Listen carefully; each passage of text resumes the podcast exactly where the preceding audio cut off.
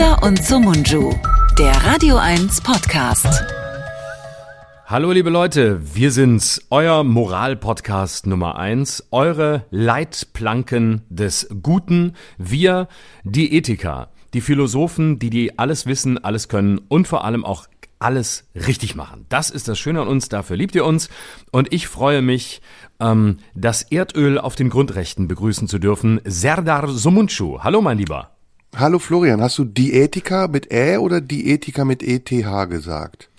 Äh, ich kenne den Unterschied gar nicht. Kannst, du musst mir erstmal erklären. Also es ist mir zu hoch. Ich habe halt irgendwas auswendig gelernt, was man mir aufgeschrieben hat. Hat mir ein Autor aufgeschrieben und er hat gesagt, fang damit an, ist lustig. Da habe ich es gemacht. Ich glaube aber, es ist äh, das zweite, hat er, glaube ich, gemeint. Ah, okay, alles klar. Ja, die Ethika ja. wäre mhm. ja auch passend gewesen. Wäre auch, genau, wäre auch passend gewesen, haben wir aber schon sehr lange drüber geredet und ähm, haben wir auch schon alles erzählt. Insofern ähm, jetzt mal das zweite heute. Um mal, eine, um mal wirklich einen Pflock reinzurammen direkt zu Beginn. Sehr gut. Wie geht's dir? Was machst du? Wo steckst du? Warum? Letzte Frage, keine Ahnung warum, ähm, wieso, weshalb auch nicht. Ich stecke in, in meinem Studio in Berlin und es ist mir zu kalt. Ich habe vergessen zu heizen und jetzt ist es so kalt. Also Entschuldigung, ich habe es nicht vergessen. Ich habe absichtlich nicht geheizt, weil du weißt, ich bin ja ein Grüner und ähm, möchte natürlich gerne mit gutem Vorbild vorangehen, egal wie voll die Gasspeicher sind. Ähm, und deswegen ist es ein bisschen kalt hier, aber sonst geht's mir eigentlich ganz gut.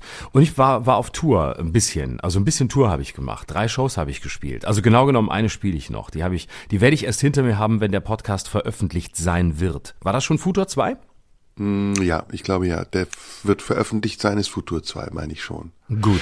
Wie Wo spielst dir? du? Also, ich äh, warte, ich spielte, ich spielte im ähm, in Fulda und hm? ähm, wer, werde gespielt haben in Hildesheim. Kultkeller und vier Linden oder wo? Nee, äh, Orangerie, Orangerie in äh, hm? Fulda, ulala, ulala, und ulala. Äh, in, in Hildesheim im Audimax. Oh, fein, fantastisch, schön. Ja, das mhm. ist ein schöner kleiner Trip ins Hessische. Niedersächsische. Äh, Fulda ja, Genau, genau. Also Fulda, das, das ist neben dem Maritimhotel dieser, äh, dieser Veranstaltungsort.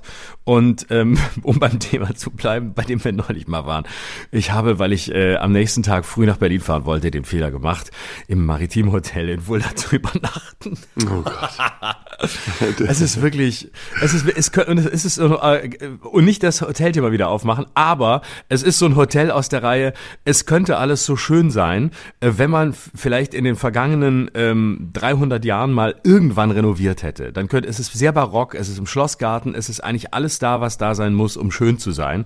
Aber leider ist es eben bei den Maritimhotels und das sagen wir jetzt mal offen, leider ist es bei den Maritimhotels so, dass die Eigentümer einfach seit Jahrzehnten nicht mehr die eigenen Hotels betreten haben und deswegen leider nicht wissen, wie es da drin aussieht und dass es höchste Zeit wäre, da mal wieder ein bisschen was zu machen. Einfach nur, damit, damit man auch das Gefühl hat, dass das Hotel für den Gast da ist und nicht nur dafür, ähm, Geld abzuwerfen. Man fragt sich, warum das so ist. Aber komm, Hotelthema schließen. Lieber. Haben wir ähm, schon. Was haben wir schon, genau. Kann ich genau. noch, kann ich vielleicht noch ansagen, dass ich nächste Woche in Dresden auftrete, im Boulevard oh ja, na klar. Sonntag am 12. Das ist, äh, da bin ich bei der Humorzone. Das ist ein sehr schönes Festival. Das ist so eine Art Köln Comedy Festival des Ostens und sehr, sehr schön. Und dann bin ich äh, noch am 18. und 19. bin ich in Pforzheim und in Siegen und in meiner Heimat bin ich in Lörrach am 24. Ach. März und in, in Liechtenstein bin ich, in Schaan am oh, 23. März. Super. Da warst du noch vor kurzer Zeit, oder? Äh, Februar, Februar letzten Jahres, letzten Jahr. Okay. Du musst ganz viele grüßen. Also erstmal Olaf Schubert grüßen. Ähm, ja. Würde ich gern gleich auch Werbung für seinen neuen Kinofilm machen. Hast du den Trailer gesehen? Den, den Trailer ja, den Film noch nicht. Läuft der schon? Ey, Alter, das ist so lustig. Ich kann den nur dringend ja? empfehlen. Ich habe den Film nicht gesehen. Olaf Schubert spielt den unehelichen Sohn von Mick Jagger. Oh. das ist diese Idee alleine schon der Knaller. Das oh, ist geil. ist so lustig. Ja, es ist wirklich geil mit vielen Prominenten, die in kleinen Rollen dabei sind. Ähm, also grüß auf jeden Fall Olaf, ganz, ganz, ganz lieb von mir. Ist einer meiner allerliebsten Kollegen. Kann ich hier ganz auch, äh, nach ja. dir, nach dir sagen, ist er einer der allerliebsten ja. Kollegen. Ähm, ja. Grüß bitte die ganzen Kollegen im Lichtensteiner Theater. Das sind auch, das ist eines meiner Lieblingsspielorte. Einer mhm. meiner Lieblingsspielorte. Und Pforzheim, äh, wo bist du da? Im Osterkulturhaus? Pforzheim, äh, genau. Kulturhaus Osterfeld, genau. Ja. Und, und äh, in Lörrach in der Burg. Im Burghof, genau. Ja. Der, der, der, der große Stolz meiner Heimat. Da muss ich natürlich äh, spielen, um alle meine alten Schulfreunde einzuladen und ah, geil. zu behaupten, es sei, es sei ausverkauft gewesen, obwohl ich alle eingeladen habe. Nein, es stimmt Ach. überhaupt nicht. Ich bin, bin wirklich gar, gar nicht so. Ich habe in Lörrach kaum noch ganz wenige Menschen, zu denen ich noch wirklich regelmäßigen Kontakt habe. Aber nicht, weil es böse gemeint ist, sondern weil es sich einfach verloren hat über die Zeit. Und ähm, weil ich da nicht so, weil ich da vielleicht auch nicht so verbunden bin und ich jetzt auch nicht der Beste bin im Kontakte pflegen, die sehr alt sind. Hm. Ja gut, hast ja eine gute Etappe vor dir. Du hast mich gefragt, genau. wie es mir geht. Mir geht's blendend, ja. super. Mir ja? geht's richtig gut. Ja, ich ich hab bin was soll ich sagen? Mir geht's einfach so. Ich bin glücklich, ich bin zufrieden. Es gibt nichts, worüber ich mich aufregen muss. Alles gut, alles bestens. Toll. Das ist mhm. schön. Mhm. So, ähm, müssen wir über irgendwas Aktuelles reden? Nee, ne? Na, du hast ja diese Klimageschichte kurz erwähnt ähm, und ich habe mhm. mitbekommen, dass es unter dem Stichwort Taliban darüber eine Diskussion gab. Und es hat ja. tatsächlich was, es ist eine gute Pointe zu sagen, die ähm, Generation, äh, nee, die letzte Generation ist genauso kultur- und kunstfeindlich wie die Taliban. Ich Oder? Aber, ich, ja, aber ich habe ein Problem. Ich komme mit den Vergleichen nicht mehr mit. Ich, ich bin, für mich ist, mir geht es zu schnell. Ich bin im Internetzeitalter nicht angekommen.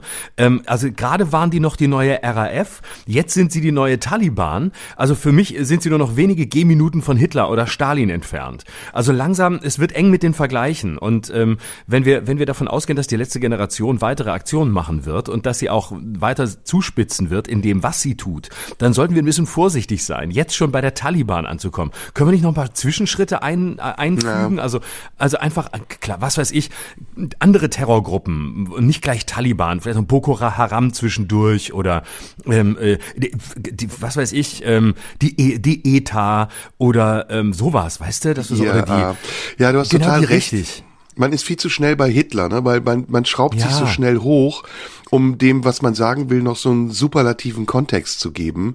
Und da ja. muss man wirklich sparsam mit umgehen. Du hast recht. Also lieber erstmal die IRA, die ETA oder äh, was ich auch gut finde, ist, wenn man sagt, den Leuten werden die Finger gebrochen oder so, so weißt du, so, dass man einfach so blutige Beispiele gibt, um dem, was man sagen will, auch noch eine Beinote zu geben. Das genau. finde ich gut. Oder oder ein bisschen was Poetisches. Also müssen wir äh, den Leuten müssen wir den Leuten die Finger brechen oder äh, brechen ja. wir nicht eher ihren Willen oder äh, ihr Herz? Äh, weißt du, so. Mehr Mut zur Allegorie. Also. Genau, ich würde mir ein bisschen, ich würde mir Abrüstung wünschen in diesen Tagen, das weißt du. auch, auch, auch gut, ja. Man macht nur noch so, genau, man spricht eigentlich nur noch in dem Vokabular, das die anderen benutzen, aber man wendet es komplett anders an. Man ist nur noch in Allegorie die ganze Zeit.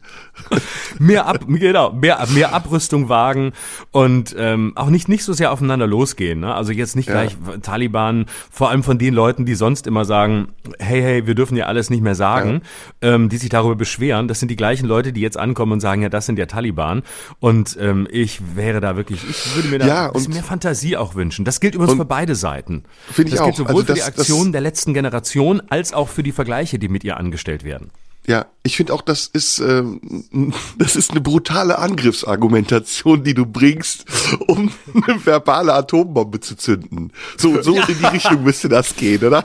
Genau. Das ist auch sehr gut. Das ist sehr, das ist eine Möglichkeit, sehr aktuellen schönen Vergleich ja. herbeizuziehen, bevor ja. man bei der Taliban ankommt. Hey, letzte Generation, ähm, ihr seid der Putin unter den Protestlern. Sowas. Ja, Oder, ja. Ähm, Oder mit Schröder kann man Ahnung. nicht verhandeln. Mit Schröder kann man nicht verhandeln. Ist auch genau. Geil. Schröder ist genau. der Angreifer, mit dem kann man nicht verhandeln. mit der letzten, mit der letzten Generation kann man, mit der letzten Generation kann, so kann man mit ihr einfach nicht sprechen. Ja. Also so geht's einfach nicht. Und deswegen. Und in diesem Podcast deswegen, werden unsere Werte verteidigt. Das ist halt auch wichtig. genau. Genau. Ne? Wir müssen, da man mit der letzten Generation nicht verhandeln kann, müssen wir die Verbrenner weiter mit Motoren ausstatten.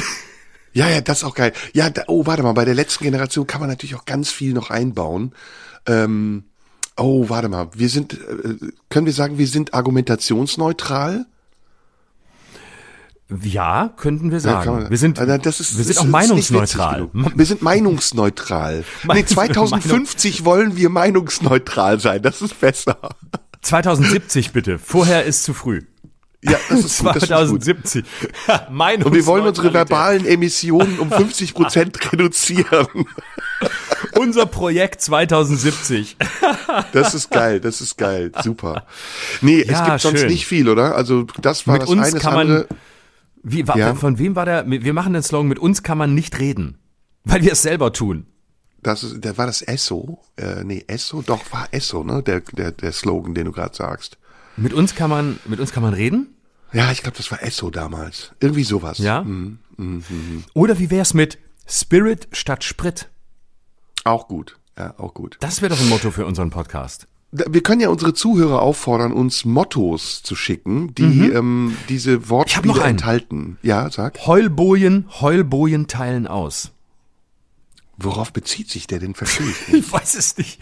Ich finde, ich, Ach so, okay, fällt okay. nur ein. Wir, wir, ich weiß, äh, es, es gibt keine Referenz, aber ich finde einfach, wir beide, wir sind ja sehr empfindliche Typen, wir sind selber Heulbojen und die empfindlichen ah. Typen aus. Ich finde, Heulbojen, also ähm, was weiß ich, gekränkte mittelalte weiße Männer teilen natürlich am heftigsten aus. Empfindlichkeit für sich selbst und ähm, Ignoranz für die anderen. Das ist auch ein ah, okay. schönes Motto. Geil wäre auch, wir hm? sind die alternativen Energien des öffentlich-rechtlichen Rundfunks.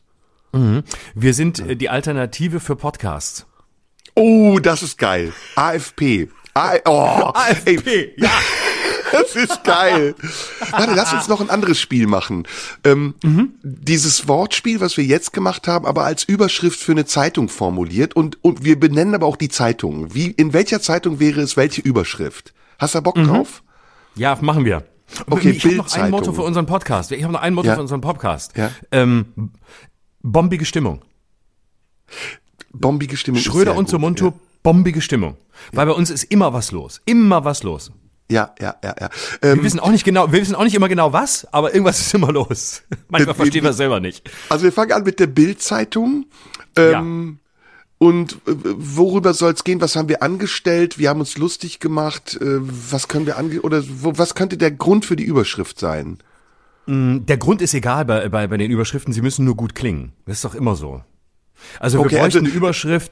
Wie, ja, erstmal müssen wir uns ein ähm, Synonym geben und ich hätte schon ein Synonym. Pöbel-Podcast. genau. Ne, es ähm, muss immer eine Art Alliteration sein. Pöbel-Podcast. Immer, immer. Wir sind der Pöbel-Podcast.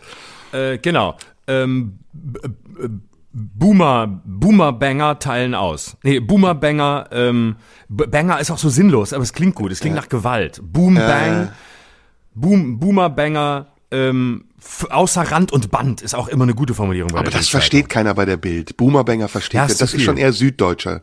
Da, da bist du schon eher Süddeutsch. mit, mit so einer Alliteration.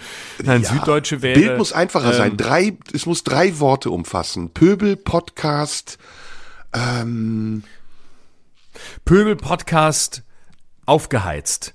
Äh, oder, Wer bezahlt ähm, den Pöbel-Podcast? Wer steckt hinter dem Pöbel?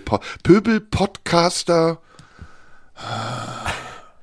Äh, brennen durch. Ähm, brennen aus. Nee. Ähm, es muss aber auch noch äh, ein Dings, ein Clickbait sein, ne? Ja, ja, ja. Pöbel-Podcaster ähm, beschimpfen Putin. Genau. Ähm, Übler Angriff ja, auf Wagenknecht.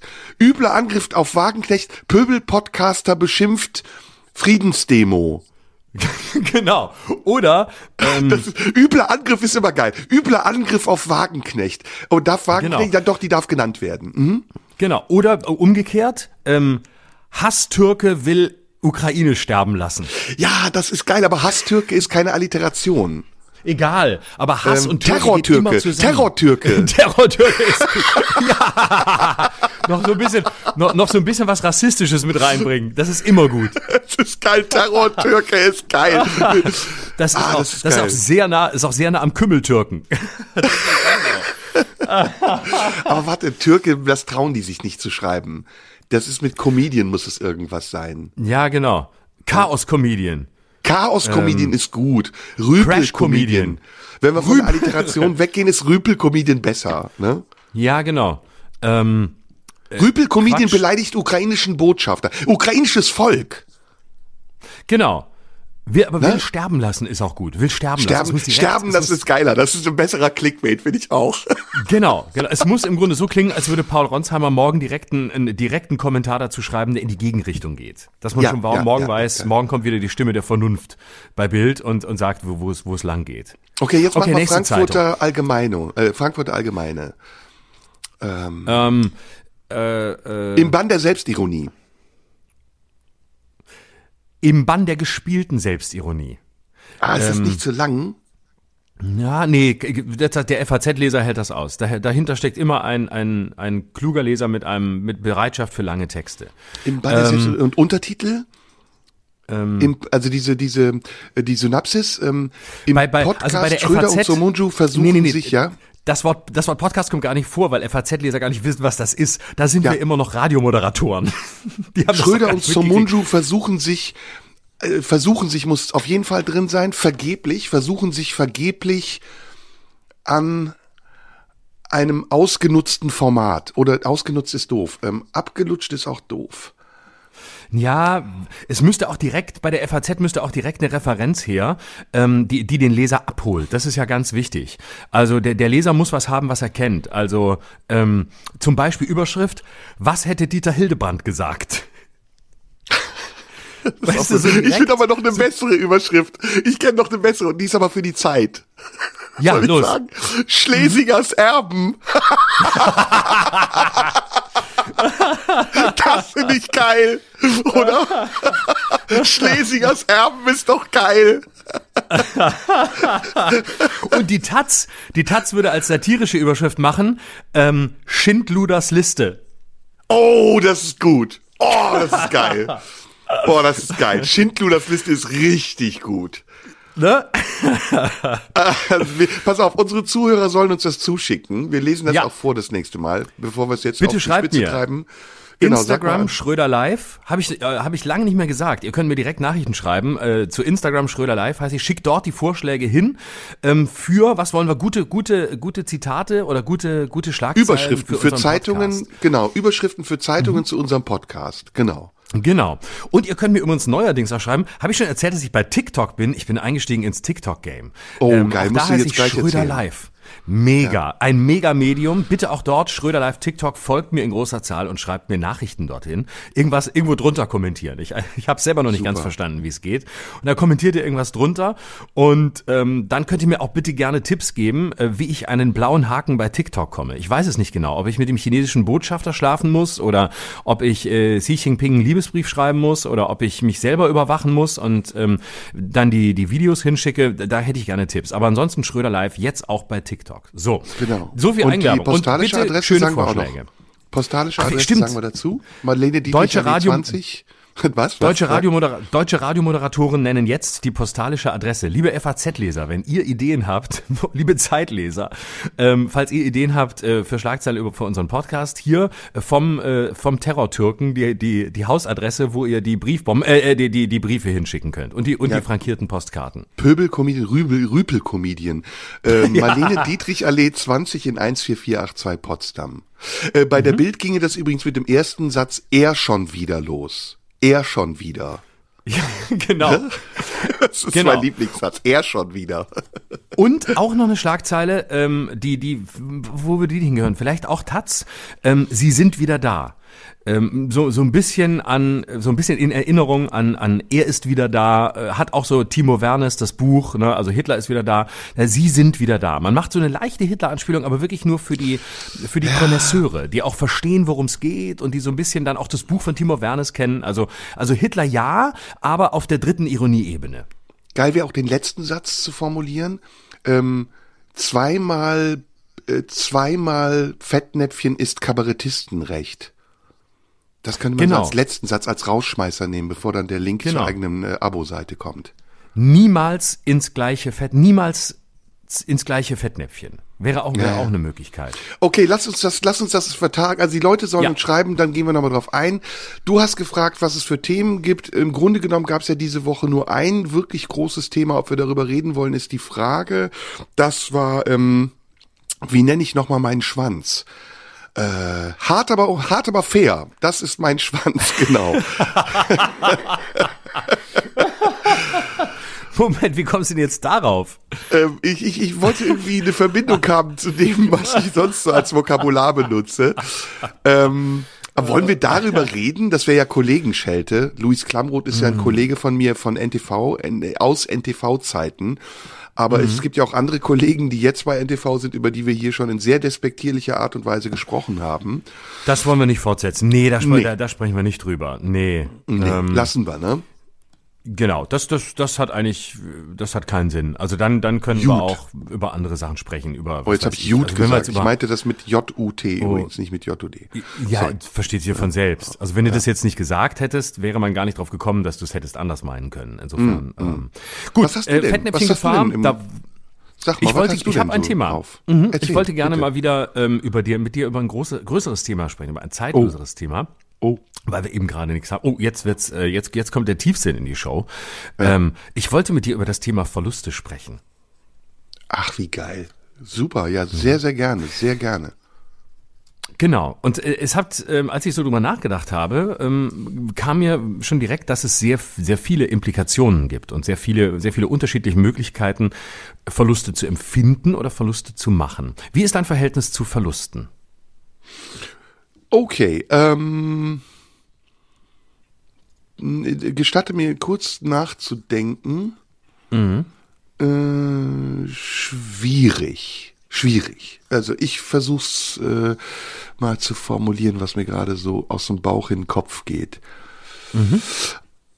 Äh, Verlust als Synonym für Verlustangst oder als ähm, Vorstufe zur Verlustangst ist für mich etwas ähm, Bedrohliches, etwas, was allgegenwärtig ist und was ich auch in meinem Leben oft erfahren habe und was ich versuche in meinem Leben einzubauen, ohne dass die Angst sich potenziert, sondern dass die Angst ein Ziel findet, ähm, bei dem sie bleiben kann und sich ausruhen kann und wo sie einen Platz hat, äh, zu dem sie gehört und nicht irgendwo rumwüten kann und ich versuche sie einzufangen und krieg sie aber nicht. So, um das mal, um das poetisch zu sagen. Mhm.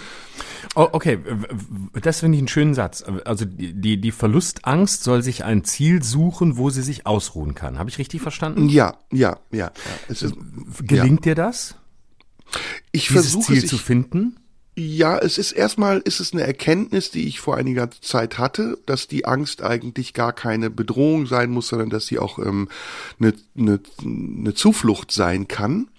Ähm, und ja, um deine Frage sofort zu beantworten, ohne ausschweifend zu werden, ich kann das mittlerweile. Also ich kann meine Ängste so einbetten und ihnen ein so warmes äh, Zuhause geben, dass ich sie äh, nicht als bedrohlich empfinde. Genau, dass ich nicht denke, die Angst überrennt mich und ich erliege der Angst und ich kann gar nichts mehr tun, sondern dass ich die Angst auch als Hinweis verstehe und als als als einen treuen Begleiter, der mich aufmerksam macht auf etwas. Also der mhm.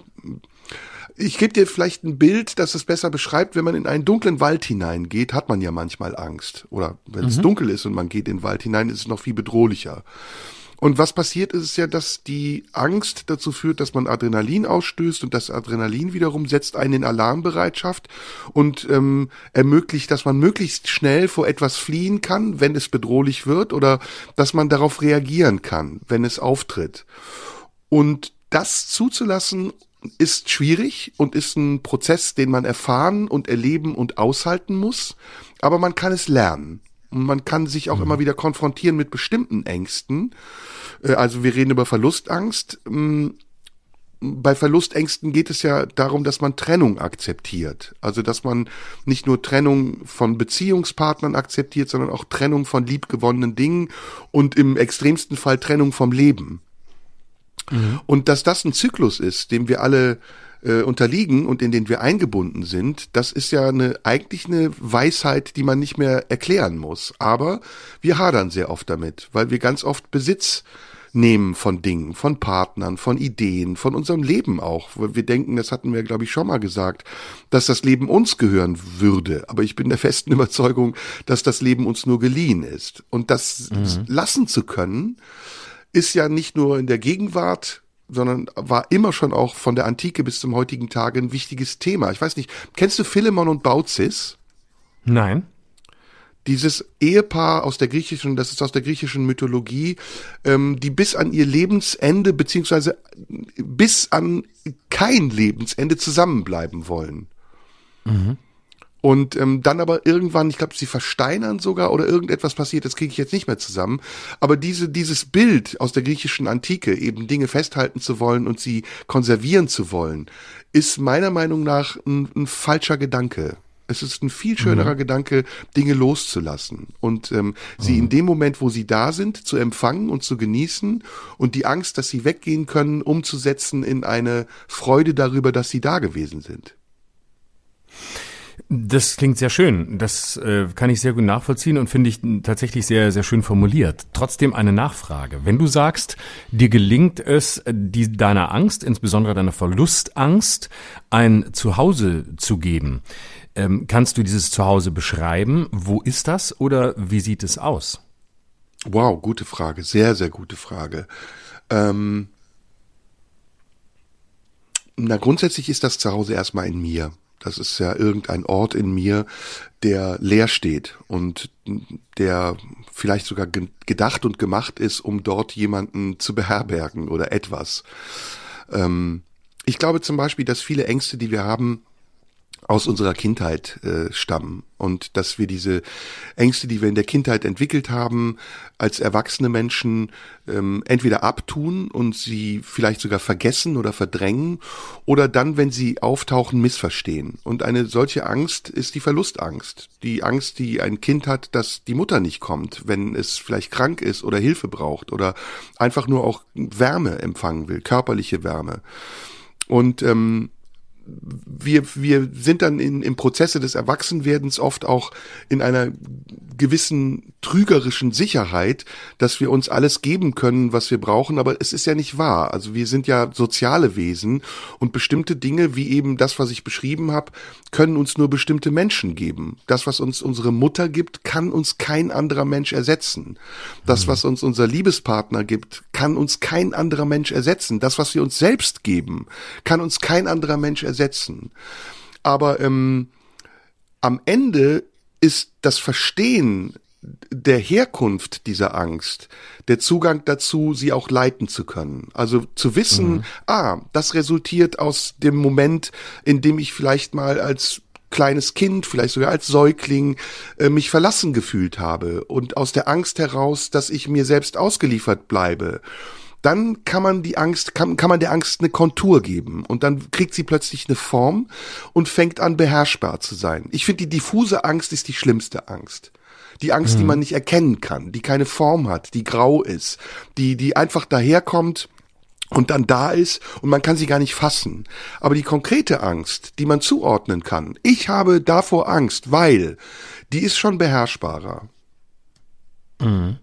Mm, interessant, dass wir vom Thema Verlust automatisch auf Verlustangst kommen, was ja. ähm, mir sehr nachvollziehbar erscheint, äh, weil das ja für uns beide auch ein Lebensthema ist und war. War ja auch ähm, der erste Gedanke erst. Ich wollte nur genau, nicht zu weit gut. ausholen, weil ich, ich, war im Hinterkopf nee, nee, nee. immer auch bei der Verlustgeschichte geblieben oder bin da geblieben. Genau, ich weiß. Ähm, was ist schlimmer, ähm, ein Verlust oder die Angst vor dem Verlust? Hm, das kommt drauf an. Wenn wir es jetzt auf Tod beziehen, habe ich oft gehört, ist das Sterben an sich nicht so schlimm wie die Angst davor. Mhm. Und auch der Prozess dorthin ist offensichtlich viel schlimmer als der Moment, in dem es vollzogen ist.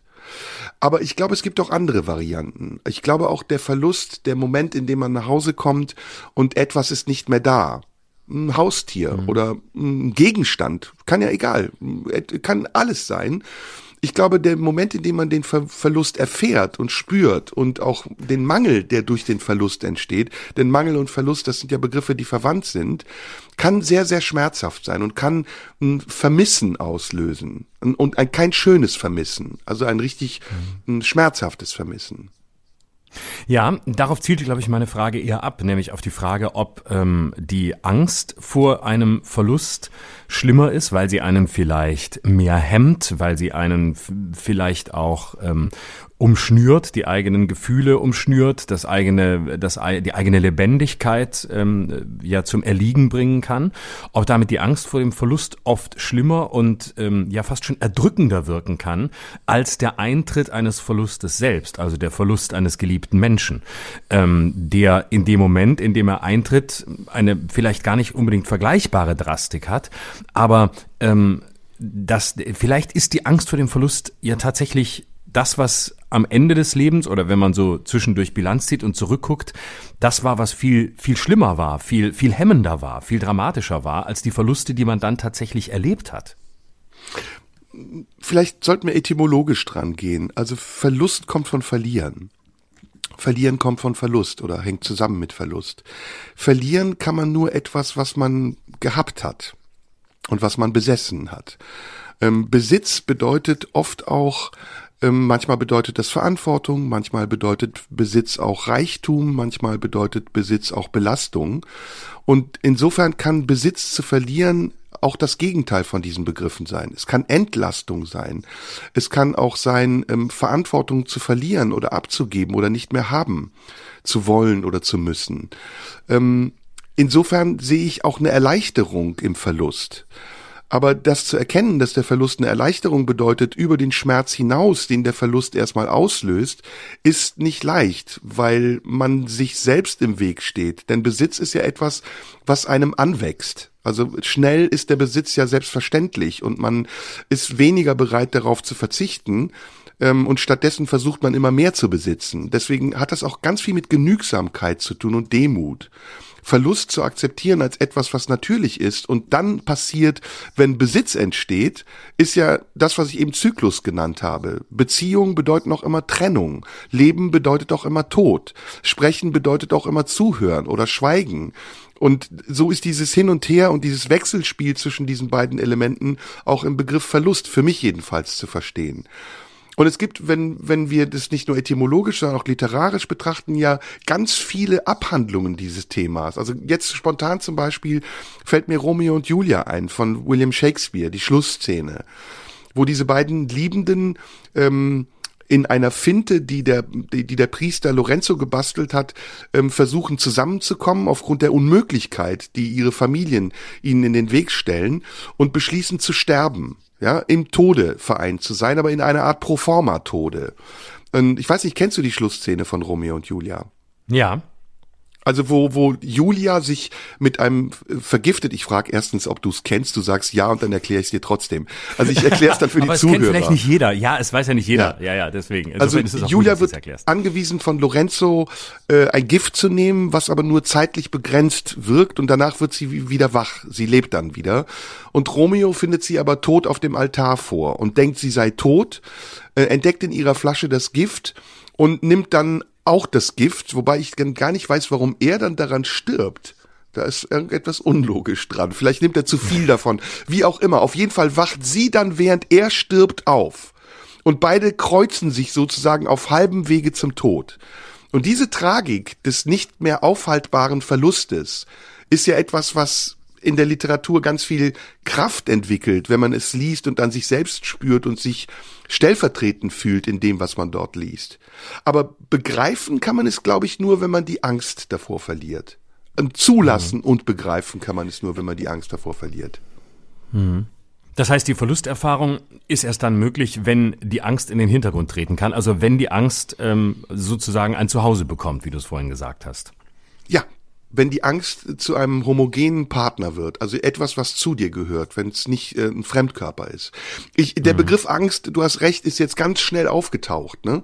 Vielleicht mhm. können wir auch versuchen, mhm. ich will dich sowieso jetzt auch fragen, weil ich jetzt viel gesagt habe, aber vielleicht können wir auch versuchen, Verlust positiv zu sehen. Das versuche ich ja die ganze Zeit auch. Ne? Also ich, mhm. ich, ähm, ich habe, wie soll ich dir das erklären? Ähm, ich, es gibt ja Momente, in denen man sich sehr angekommen, glücklich, ähm, platziert fühlt. Ne? Man, man mhm. ist irgendwo und man denkt, hier gehöre ich hin.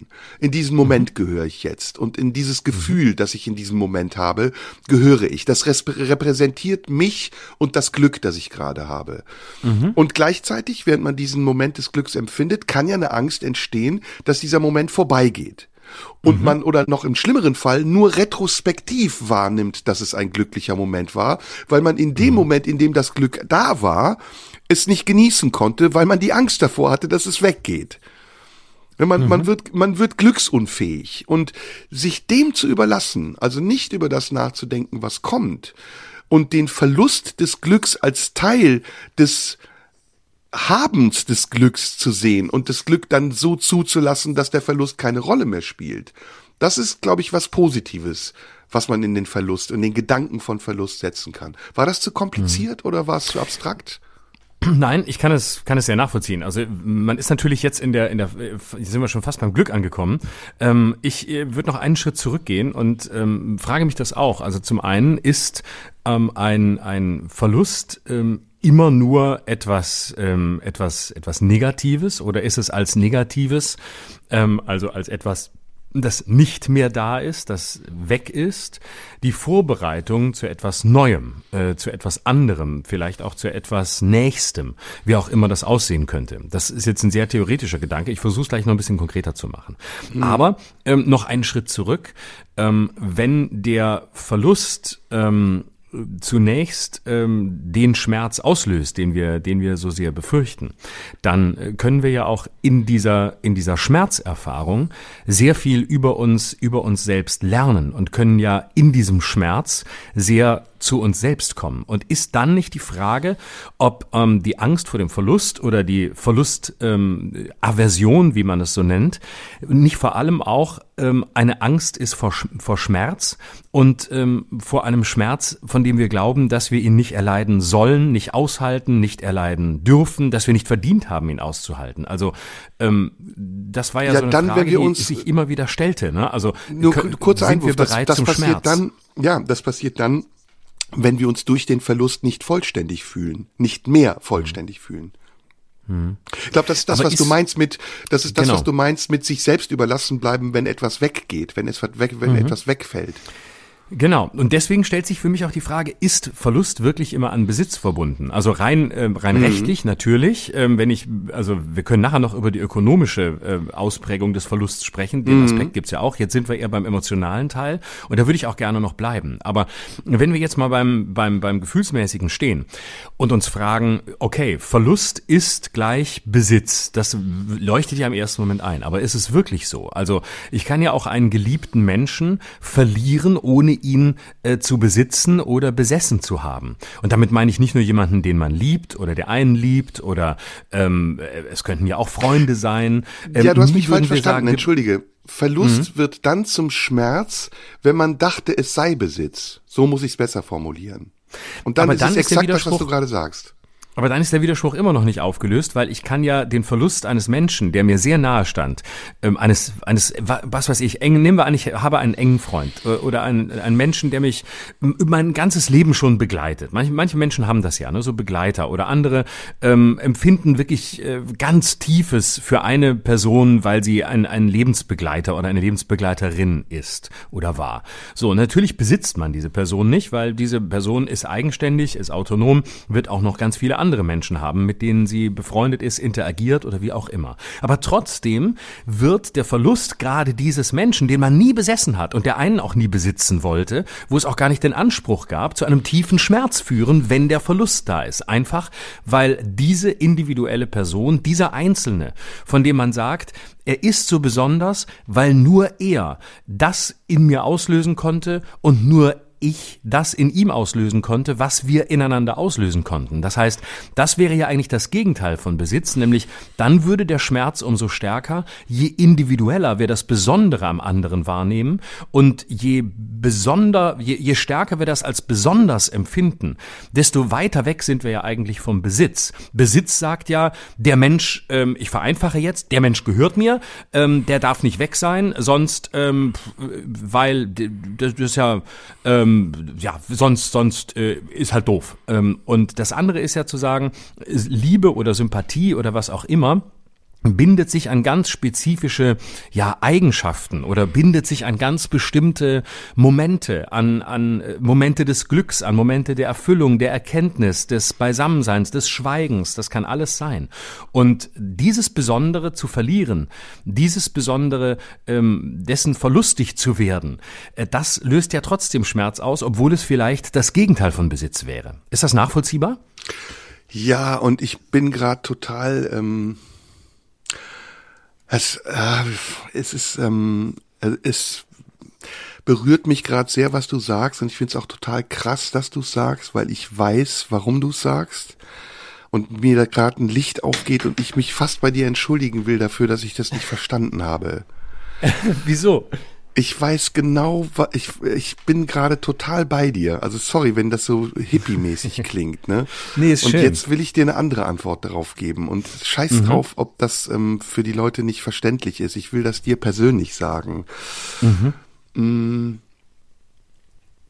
Ich glaube, boah, das ist ganz schwer. Ähm, ähm, du, das, du, das ist, man muss sich damit abfinden, dass es keinen Besitz letztendlich gibt. Es gibt diesen Besitz nicht. Du, du bist, der, du besitzt dich und deine Gefühle.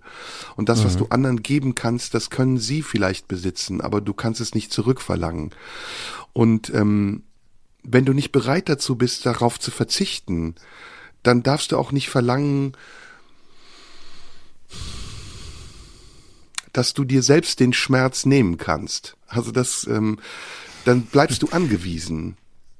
Und ich glaube, das ist kein guter Umgang mit sich selbst, weil ich glaube, dass ähm, der Glaube an ich, das klingt, boah, es klingt ganz kryptisch gerade. Sorry, wenn das für dich jetzt auch so klingt oder für alle anderen. Nee, ich, ich will es mal auf. Das ist total schön. Ich will es auf eine andere völlig, Ebene bringen. Völlig unabhängig, was du, woran du es denkst. Ist, ich habe gerade einen Sturm in meinem Kopf. Ich, ja, ich ja, habe einen Sturm in meinem Kopf. Ich will, ich überlege, sage ich es ihm in einem Bild, rufe ich ihn gleich an. Ähm, ich, ich, ich würde dich, wenn wir jetzt zusammen wären, würde ich dich in den Arm nehmen, ganz einfach und sagen, hey, ist egal was ist, Florian. Ich weiß irgendwie, ich spüre was und ähm, ich sag das mal anders. Ich, ich beziehe das mal auf was anderes. Ja. Ähm, eigentlich zeigt es ja, wie sehr du lieben kannst, wenn du etwas verlierst und diesen Verlust auch spürst. Das ist mhm. ja eigentlich das, und das ist das wirklich Positive am Verlust. Dass es dir zeigt, dass du ein liebensfähiger Mensch bist, und zwar zutiefst liebensfähig bist. Denn sonst wärst du kalt. Sonst würdest du das wegstecken, als wäre es ein Besitz gewesen, und du hättest nur was Materielles verloren. Aber in diesem Fall wird der Verlust ja zu einem Spiegel dessen, was du ganz schlimmes Wort in diesem Zusammenhang in einen anderen Menschen investiert hast oder in ein Gefühl, in ein in ein Tier, in eine Situation, in einen Glauben investiert hast. Und diese Desillusionierung, dass dieser Glauben, den du in etwas investierst, sich potenziert und immer bleibt und zurückkehrt und deins ist, der ist nicht gut. Der ist nicht gut, weil Liebe gibst du raus und die bleibt da, wo sie ist. Und die verlangst du nicht zurück. Sonst mhm. ist es keine echte Liebe. Genau. Mhm. Schön. Das ist, das ist sehr schön. Ja, ich muss weiter nachdenken, ob das alles, was ich sage, Sinn macht und so. Sorry, wenn ich das so. Es hat mich wirklich, ich hatte eben Gänsehaut, als du das gesagt hast. Ich dachte, ey, was bist du für ein Idiot? Nein, was hast du für einen theoretischen Scheiß erzählt? Gar nicht. Nein, okay. ich hatte, ich hatte mit dem Thema überhaupt kein, kein, kein, kein Ziel. Ähm, okay, ich habe okay, über dieses Thema nachgedacht und ähm, es hat mich beschäftigt und ja, dadurch ähm, äh, habe ich es in unseren Podcast getragen, weil ich ähm, beim Nachdenken im, im Lauf der Woche über dieses Thema ähm, darauf kam, dass mich interessieren würde, wie du das wahrnimmst, wie du das okay. Thema wahrnimmst, wie deine Sicht darauf ist. Und ähm, dass ich da gerne mit dir drüber, drüber reden würde. Wie das manchmal so ist bei Themen, über die man im Laufe mm. der Woche nachdenkt, wo ich so denke, ah, bin gespannt, ähm, was mein lieber Freund und Kupferstecher da äh, nächste Woche mm. dazu sagt, wenn ich ihn drauf anspreche. Das gilt ja auch umgekehrt. Lass ähm, uns doch nochmal zurück zum Verlust kommen. Äh, mhm die großen Verluste deines Lebens haben wir ja schon hier besprochen. Gibt es denn Dinge, die du nicht hast und gerne haben würdest und bei denen du präventiv Angst hast, dass du sie nicht mehr haben könntest? Beispiel oh. wäre Wohlstand.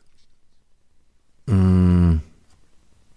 Hast du ja. Ja, ja, also das wäre jetzt, äh, wenn ich jetzt, ähm, wenn ich jetzt anfangen würde, ähm, naja, man, es, es gibt ja schon Möglichkeiten, sich selbst unglücklich zu machen, indem man sich an etwas misst, was unerreichbar ist. Also das erlebt man ja immer wieder bei Menschen, dass sie, dass sie sich vergleichen auf einem Niveau, ähm, auf dem sie gar nicht ankommen können oder ankommen werden. Und das macht ja nur unglücklich. Aber dazu neige ich nicht. Also ich sage, ich fantasiere jetzt mal. Wenn ich jetzt sagen würde, ähm, ich möchte irgendwann in einem Schloss wohnen, irgendwo auf dem Land und ähm, ich möchte, warum auch immer, äh, völlig abgeschieden. Und dann muss ich sagen, ich werde wahrscheinlich nie in einem Schloss wohnen, warum auch immer. Und jetzt kann ich mich damit beschäftigen, wie ich etwas erreichen kann, was für mich erreichbarer ist. Oder ich versuche eben an meinem Schloss festzuhalten und werde mich in diesem, in diesem Vergleich und in diesem mich messen an diesem Ziel oder Ideal ewig unglücklich fühlen. Und das mache ich nicht. Also ich, das hatte ich zum, das hatte ich zum Glück nie. Also diese Vergleiche nach oben, die ja nachweislich auch, auch einfach schlecht sind und das eigene, die eigene, nicht nur die eigene Stimmung, sondern auch den, die eigene Person kleiner machen, auch kleiner machen, als sie jemals sein müsste. Das ist nicht mein Ding. Habe ich Angst, etwas nicht zu erreichen in diesem Leben? Ähm, boah, gute Frage. Ähm, äh, nee, eigentlich, eigentlich habe ich das, eigentlich habe ich das tatsächlich nicht. Ähm, was ich, was ich manchmal habe, ist, ähm, wenn ich ähm, Leute beobachte, die jünger sind als ich und die wesentlich, ähm, ja, wie soll man sagen, ähm, nicht so nicht so beladen mit ihren Problemen und Komplexen durchs Leben zu gehen scheinen. Das ist ja immer nur ein, Aus, ein Einblick von außen, der be bedingt ist. Aber wenn ich Menschen sehe, die so ja, die so mit großer, mit großer, ähm, mit großem Selbstverständnis durchs Leben gehen, dann denke ich manchmal im Nachhinein, meine Fresse, was hast du dir verbaut? Dadurch, dass du so warst, wie du bist und dadurch, dass du so einen, dass du so einen Rucksack dabei hattest, den du halt auch lange nicht angeguckt hast. Und ähm, wie leicht hättest du es haben können, wenn du ähm, früher äh, dahin gekommen wärst, äh, dass du, dass du ja nicht nur die Welt als als Feind siehst, nicht immer nur dagegen bist. Da denke ich da manchmal, da habe ich Jahre verloren. Und äh, aber ich führe das auf mich selbst zurück. Ich gebe da niemandem die Schuld oder weise das nicht nach außen. Ähm, das ist das Einzige. Aber sonst etwas nicht mehr erreichen zu können, naja, wenn ich jetzt ein anderer, was weiß ich, wenn ich jetzt sage, als letzten Punkt, ähm, ich, als ich Jugendlicher war, wollte ich immer Wetten das moderieren und da wollte ich darauf hinarbeiten.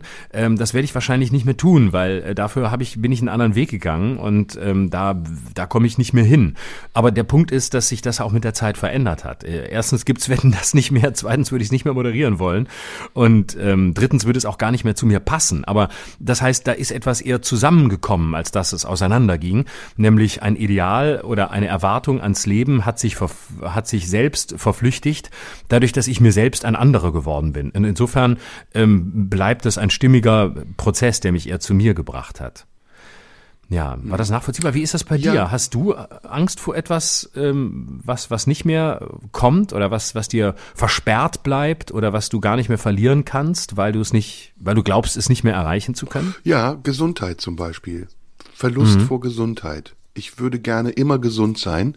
Und mhm. ähm, wenn ich einmal krank wäre, und zwar unheilbar krank, würde ich diese Gesundheit nicht mehr zurückbekommen. Das macht mir Angst. Das wäre etwas, was okay. mir große Angst macht und mit Verlust zu tun. Okay.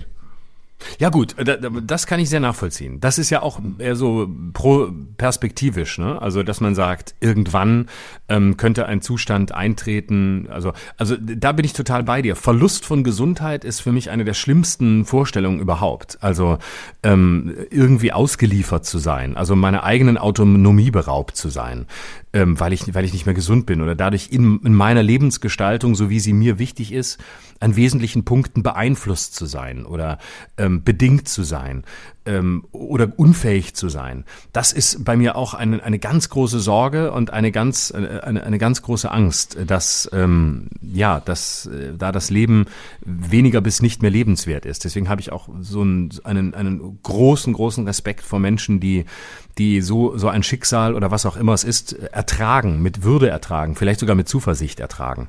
Mhm.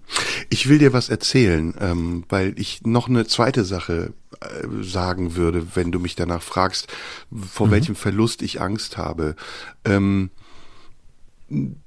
das Leben verlieren wir ja. Also in diesem Augenblick, in dem wir sprechen, mit jeder Sekunde, die vorbeigeht, verlieren wir ein Stück vom Leben.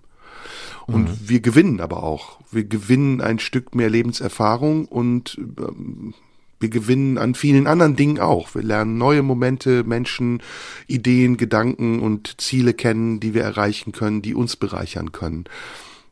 Die Frage ist, ähm, welche Perspektive haben wir darauf? Wie, wie blicken wir darauf? Ist das Glas halb leer oder ist es halb voll? Und ich will dir eine Geschichte erzählen. Ich war vor kurzem am Meer. Mhm. Und es war relativ kühl. Ähm, ähm, ich bin am ersten Tag, an dem ich da war am Meer, weil ich mich noch nicht umgestellt hatte an das Klima, ähm, mit einer Winterjacke zum Strand gegangen. Und zwar ganz früh, was ich normalerweise nicht mache. Ich bin nicht so ein Sonnenaufgangstyp. Aber irgendwo hatte ich das mal aufgeschnappt. Eine Freundin von mir hatte gesagt, es ist ganz herrlich, am frühen Morgen, wenn die Sonne aufgeht, am Meer spazieren zu gehen. Und dann habe ich mich aufgerafft, die Jacke angezogen, noch ein Schal und ich habe gemerkt, ich bin viel zu dick angezogen. Aber irgendwie habe ich jetzt auch nicht wirklich begriffen, wie kalt oder warm es ist. Ich lasse es mal an. Und plötzlich mhm. kamen in mir Gedanken, und deswegen sage ich es dir, weil es was mit Verlust zu tun hat, die mich unter Druck gesetzt haben. Wenn du schon am Meer bist, dann musst du auch ins Wasser gehen. Wenn mhm. du schon einen Sonnenaufgang erlebst, dann musst du auch hier sitzen und den Sonnenaufgang betrachten. Sonst ist das nicht vollständig. Und ja, ich führte diesen ja. inneren Dialog mit mir, während die andere Stimme sagte, ja, aber warum? Es ist zu kalt. Du kannst jetzt nicht einfach nur halbnackt am Strand sitzen und frieren, weil eine andere Stimme gesagt hat, du verpasst sonst etwas. Und dann habe ich beschlossen, mich mir selbst zu überlassen. Und dann zu entscheiden, wenn der Moment ganz kurz davor ist und ich diese Entscheidung gar nicht mehr treffe, sondern die Entscheidung mich trifft. Und ich habe meine Schuhe ausgezogen und bin zum Strand gegangen. Also bin ans Wasser gegangen, um zu spüren, wie kalt das Wasser ist und ob es mich fröstelt und ob ich mich trauen würde, auch den Mantel auszuziehen und das T-Shirt und die Hose und in dieses kalte Wasser hineinzugehen. Und ich habe gedacht, oh weia, als das der erste der erste Wassertropfen meine Füße berührt hat. Oh weia, ist das kalt. Das schaffe ich nie im Leben. Und die Stimme, die gesagt hat, du Versager, du wirst es bereuen, dich nicht überwunden zu haben, schrie mich förmlich an. Und ich habe es nicht geschafft. Bin zurückgegangen auf mein Zimmer, äh, habe den Tag verbracht und bin gequält durch den ganzen Tag gegangen von Gedanken, die sich immer wieder mit dieser Frage beschäftigt haben. Ich übertreibe es jetzt ein bisschen, weil ich es natürlich in eine Form bringen will, die, die möglichst dramaturgisch möglichst äh, attraktiv ist. Am nächsten Morgen bin ich wieder hin und hab ähm, die Jacke und alles andere zu Hause gelassen. Ich bin nur im T-Shirt hin und mit einer mhm. mit einer Hose habe die Schuhe ausgezogen, die die Hose umgekrempelt und bin geradewegs zum Wasser gegangen und war diesmal fester entschlossen. Und ähm, bin aber wieder nicht reingegangen, weil das Wasser so kalt war. Es war 15, 16, 17 Grad. Nicht jetzt für Leute, die in eine Eistonne gehen, die würden sich über mich totlachen. Aber für mich war es mhm. zu kalt. Und ich habe wieder gedacht, okay, du überlässt dich jetzt wieder dem Moment. Und dann kam etwas und ist etwas passiert, was mich, was mich und meine Zweifel überwältigt hat. Es kam nämlich eine Frau im Bikini, die guckte mich an, fragend und sagte, gehen Sie nicht ins Wasser? Und ich sagte, doch, doch, ich, ich warte noch. Und sie sagte, gehen Sie unbedingt ins Wasser. Es ist herrlich. Sie werden sich danach wie neugeboren fühlen. Und dann bin ich geradewegs in mein Zimmer, habe meine Badehose geholt und bin strammen Schrittes zurück zum Strand und ohne zu zögern in dieses eiskalte Wasser gesprungen. Einfach rein. Und es hat geschmerzt. Ich habe gebrüllt. Es war, oh, ich habe gedacht, ich krieg einen Herzinfarkt. Ich sterbe. Und es war gleichzeitig aber auch eine Erlösung von diesen ganz schlimmen, peinigenden Gedanken. Und es war zugleich auch eine Befreiung, weil ich gemerkt habe, dass ich diese Angst, von der ich eben erzählt habe, dass etwas zu kalt sein könnte, dass ich mich selbst nicht erfülle oder mir Wünsche nicht erfülle, plötzlich einen Platz hatte. Die war mhm. nämlich im, im Meer. Und ich war mhm. mit der Angst zusammen im Meer.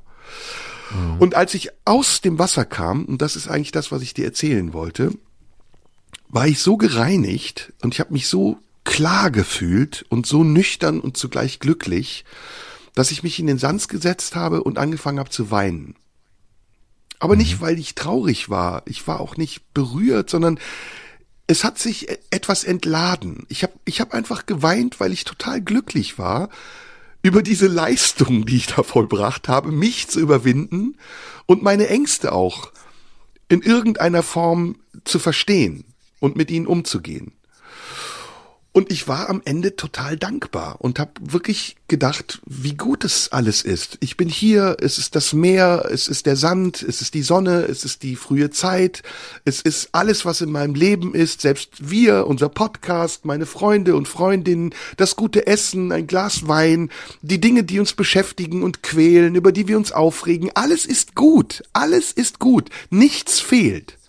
Und diese Form von Komplettheit, ist, glaube ich, das, was ich eben auch meinte in Bezug auf Liebe, ist etwas, was dich nichts vermissen lässt. Und wenn du nichts mhm. vermissen kannst, kannst du auch nichts verlieren. Dann kannst du nur noch mhm. dankbar sein dafür, dass du es hattest. Und das war das, was ich dir erzählen wollte zum Thema Dankbarkeit und Verlust in dem Moment, in dem ich das erlebt habe. Mhm. Ja, danke. Tolle, tolle Geschichte. Ähm, also total, ich kann es, kann es total sehen und dich, dich darin sehen. Und dieses Gefühl, alles ist an seinem Platz und alles hat, alles hat seinen Raum. Ähm, das ist ein, ein Gefühl, das so besonders ist, weil es so selten ist und weil es so, äh, weil, weil es eine, eine tiefe Ruhe, ähm, eine tiefe Ruhe ausstrahlt, zu der äh, viele Menschen vielleicht nie, ich selbst auch, auch selten, auch selten komme. Vielleicht darf man das auch nicht erwarten. Vielleicht ist es viel, viel zu viel, wenn man, äh, äh, wenn man immer glaubt, so, so müsste es, so müsste es eigentlich sein. Weil schon der Moment, den du am Anfang beschrieben hast, nämlich ich kann diesen Moment ähm, anerkennen, dass ich gerade den Druck habe. Was müsstest du jetzt alles machen? Du musst am Meer, dann muss es doch jetzt so sein. Dann musst du jetzt ins Wasser gehen. Dann musst du gleichzeitig den Sonnenuntergang äh, erleben und den Sonnenaufgang und äh, alles ausnutzen. Das ist ja eigentlich schon der erste Schritt dahin, an den Punkt garantiert nicht zu kommen, an dem du dann am Ende angekommen warst. Und das ist mindestens bei mir viel häufiger so, nämlich dass ich eher in meinem Leben Situationen überladen habe mit meinem eigenen eigenen Anspruch an mich selbst. Jetzt bist du schon mal hier. Jetzt musst du das auch wertschätzen. Und wenn du das jetzt nicht alles gemacht hast, was man hier machen kann und was man hier erleben kann und dann nicht zur Ruhe gekommen bist und mal deine Aufregung beiseite lässt, dann bist du ja nicht vollständig. Aber ich glaube, man kann auch sehr vollständig sein, wenn man genau diesen Druck erstmal anerkennt und, was mir auch erst recht spät gelungen ist, sagen kann, ja, das ist hier alles schön, aber wenn ich den Sonnenaufgang sehen will oder wenn es mir so ein inneres Bedürfnis ist, den zu sehen, dann werde ich das für mich ermöglichen. Und wenn ich aber keinen Bock habe, um 6 Uhr aufzustehen, weil die Sonne um 6.30 Uhr aufgeht, dann muss ich das auch gar nicht machen. Ich muss auch nicht morgens früh ins Wasser, ich tue es, wenn es für mich stimmig ist und dann werde ich diese Situation herbeiführen und sonst gucke ich vielleicht in den Sonnenuntergang, weil ich da mehr Lust drauf habe oder weil er mir besser gefällt. Oder ähm, also dieses Loslassen von jetzt bist du hier, jetzt musst du auch. Ähm, das hat mir schon sehr viel geholfen und einfach dem nachzugehen, worauf ich gerade Lust hatte und am Ende auch zu sagen, okay, du warst jetzt hier, aber du hast auch ganz viel ausgelassen und dieses Auslassen, dieses Nicht-Tun, dieses äh, sich auch gar nicht damit beschäftigen, was man alles könnte, ist auch eine Form der Befreiung, weil man dann nämlich am Ende merkt, ich habe vielleicht gar nicht viel gemacht und ich habe ganz viel ausgelassen, aber das, was ich gemacht habe, das hat mich zutiefst erfüllt. Und selbst wenn es vielleicht niemand versteht, selbst wenn hunderttausend Leute sagen, wenn du da warst, bist du nicht ins kalte Wasser gesprungen, äh, warum bist du nicht surfen gegangen, warum hast du nicht diesen Kurs gemacht, warum bist du nicht ähm, mal darüber gefahren und ans andere Ende und hast dieses, ja, hätte ich alles machen können. Und die, die das gemacht haben, werden daraus bereichert hervorgegangen sein. Aber ich brauche es nicht. Und mich befreit auch ähm, die Tatsache, dass ich es nicht brauchte, sondern dass ich etwas anderes gefunden habe, was mir dann aber in der Erfahrung danach keiner mehr nehmen kann. Mhm. Genau, das ist genau, was du sagst. Es ist nämlich das Gefühl, nicht eine Gelegenheit verpasst zu haben sondern selbst genau. entschieden zu haben, welche Gelegenheit man wahrnimmt. Und demzufolge bin ich am nächsten Tag zum Beispiel auch gar nicht mehr zum Meer gegangen. Ich bin, mhm. ich bin einfach äh, zu Hause geblieben und hatte auch überhaupt nicht mehr das Gefühl, dass ich was verpasse, sondern es war eine freie Entscheidung. Genau. Ich, Während die genau. andere Entscheidung nicht frei war. Selbst ins Meer zu gehen war am Anfang keine freie Entscheidung. Hm. Ich, ähm, ich, ich kenne das sehr gut, weil ähm, du weißt ja, ich halte mich ja gerne an Orten auf, ähm, wo das Meer so ist, dass ähm, man auch gut surfen kann. Und ich hab, bin, war zum Beispiel noch nie auf dem Surfboard. Das interessiert mich auch nicht. Meine Angst davor ist einfach zu groß, vor meiner eigenen Ungeschicklichkeit, ähm, dass, dass da irgendwas passiert. Mir ist, und da sind wir wieder beim Thema, ähm, ich habe für mich die Abwägung getroffen, was möchte ich. Und ähm, ich spüre, dass mir gesundheitliche äh, oder körperliche Unversehrtheit soweit ich sie selbst beeinflussen kann, über alles geht. Und deswegen gehe ich keinerlei Risikosportart nach. Und ähm, viele Leute kommen dann so auf mich zu und sagen, ja, aber wenn du schon hier bist, ja, wenn du aber da so gerne in solche Gegenden fährst, warum surfst du nicht? Das ist doch ideal. Das musst du doch tun. Und ich sage immer, nein, ich brauche es nicht. Ich habe auch, ich bin auch noch nicht mal in einem Zwiespalt, ob ich irgendwas überwinden sollte. Ich brauche es für mich einfach nicht. Ich genieße es hier anders. Und ich verpasse nichts. Ich habe nicht das Gefühl, dass ich das tun muss. Und ähm, das ist eine eine große Befreiung, auch wenn es viele Leute überhaupt nicht nachvollziehen können. Und das bringt mich auf den nächsten Gedanken, weil Verlust hängt ja auch immer zusammen mit, ähm, mit Risiko. Ne? Also man kann ja auch sehr viel verlieren, wenn man ins Risiko geht. Und äh, dann sicher bin ich in einer gewissen Hinsicht ähm, sowas, was man Sensation Seeker nennt, aber nur in ganz bestimmter Hinsicht, in anderer auch gar nicht. Und ähm, ich bin zum Beispiel kein großer, im, im Leben kein großer Risikomensch. Ähm, also jetzt so, wir klammern jetzt mal berufliches aus, das ist nochmal was anderes, da, da natürlich schon, aber ähm, ansonsten ähm, würde ich mich eher als risikoavers bezeichnen. Wie ist das bei dir? Bist du ein, bist du ein Risikomensch? Liebst du das Risiko? Oder äh, also da, das ist zum Beispiel einer der Punkte, wo ich mich als tatsächlich eher mal konservativ bezeichnen würde. Mhm.